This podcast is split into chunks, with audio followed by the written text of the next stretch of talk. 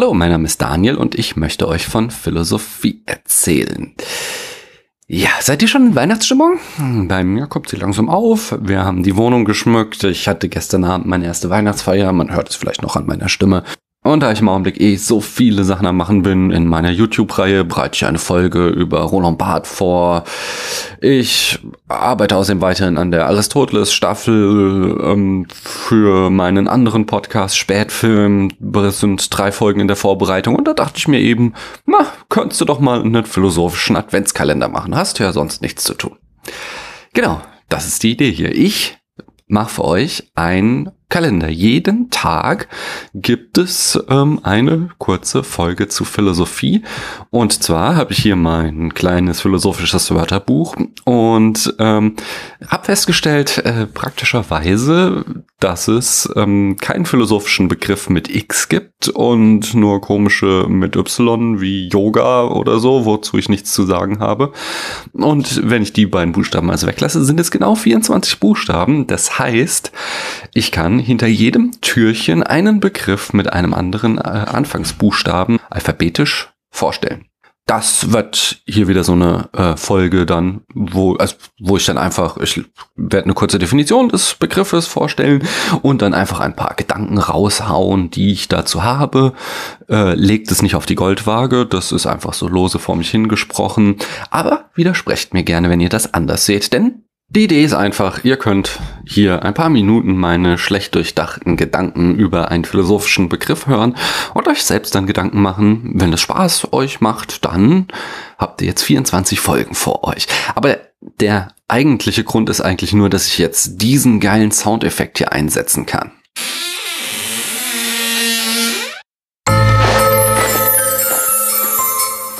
Hinter dem ersten Türchen findet ihr die Abbildtheorie. Dann schaue ich mal, was mein kleines Lexikon zur Abbildtheorie zu sagen hat.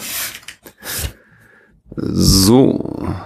Nach der Abbildtheorie ist die Erkenntnis eine Spiegelung, das erkennende Bewusstsein ein Spiegel der Wirklichkeit. Diese naiv realistische Auffassung des Erkennens geht bis auf Demokrit zurück.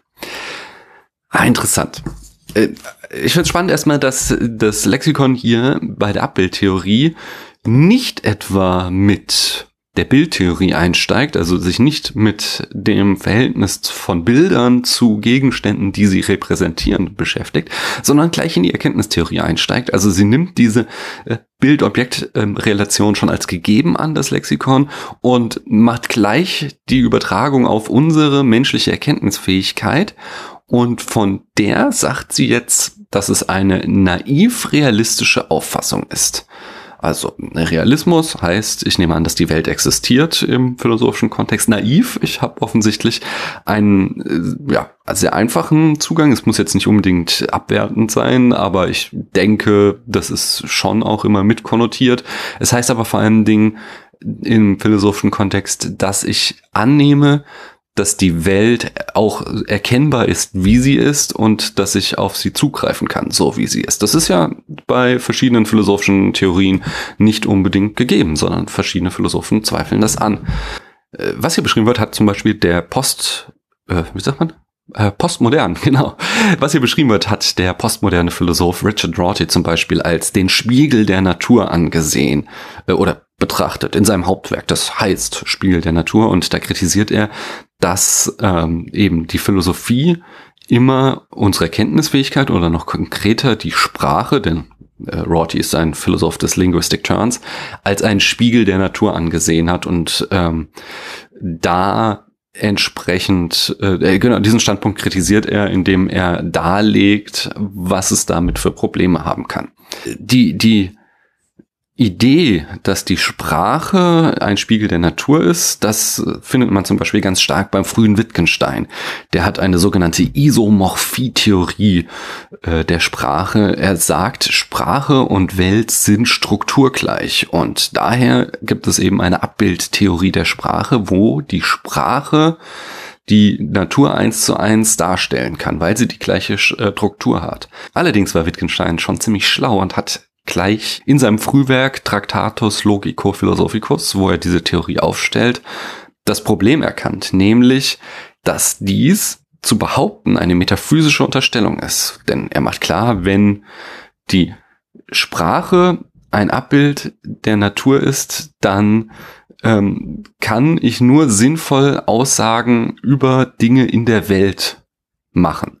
Und jegliche Form von metaphysischer Aussage, das heißt jede Aussage, die sich über das Verhältnis von Sprache und Welt dreht, diese Art von Aussagen muss laut Wittgenstein zwangsläufig Zeichen enthalten, die keine Bedeutung haben, die auf keinen Referenten verweisen. Es gibt nichts in der Welt, was diese Zeichen wirklich bedeuten, denn ich kann auf nichts referenzieren. Und das bringt ihn dann am Ende seines Buches dazu, dass man über das Buch hinaussteigen muss und erkennen muss, worüber man nicht reden kann, davon muss man schweigen. Das ist dann die große äh, Konklusion des Traktatus Logico Philosophicus, die ich wunderbar finde.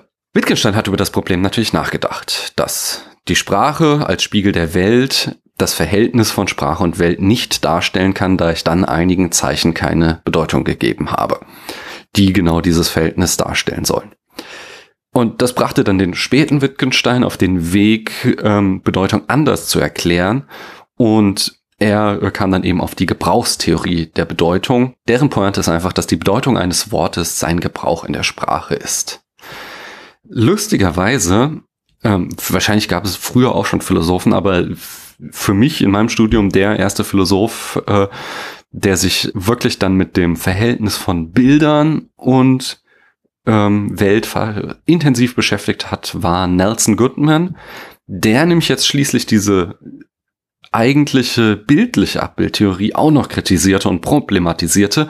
Und er sagt, ähm, in unserer traditionellen Auffassung denken wir immer, dass Bilder ihre Bedeutung aufgrund einer Ähnlichkeit zu den Dingen, die sie darstellen, erhalten. Und in seinem Buch Sprachen der Kunst macht er eben klar, wie schwierig und voraussetzungsreich diese Annahme ist und wie viel Konventionen und Bedeutungszuschreibungen ähm, es gibt, wie oder wir vornehmen, wenn wir ein Bild lesen, so dass wir quasi selbst, also wir können von unserer Erkenntnis nicht sagen, dass es eine Abbildtheorie gibt, wir können von der Sprache nicht sagen, dass es eine Abbildtheorie gibt und sogar am Ende ähm, problematisiert Goodman so die eigentliche Abbildtheorie der Bilder nochmal, indem er uns darlegt, dass die Art und Weise, wie Bilder Bedeutung erhalten, viel komplizierter ist, als einfach zu sagen, ja, das Bild sieht halt dem Ding ähnlich, dass es abbildet. Das Fazit ist quasi dann von der heutigen Folge auch, dass die Abbildtheorie tausendmal getötet wurde, aber sie wird immer wieder hervorgekramt. Denn wir haben auch heute noch Leute, die sie in allen drei Dimensionen, die ich hier dargelegt habe, äh, ja, verwenden, verteidigen, rechtfertigen und sagen, doch, das ist doch ein Abbildverhältnis von Erkenntnis, Sprache oder sogar Bildern. Ich hoffe, das hat euch äh, hier ein bisschen gefallen. Wenn ja, dann hören wir morgen wieder voneinander. Ich danke euch, dass ihr mir eure Zeit geschenkt habt.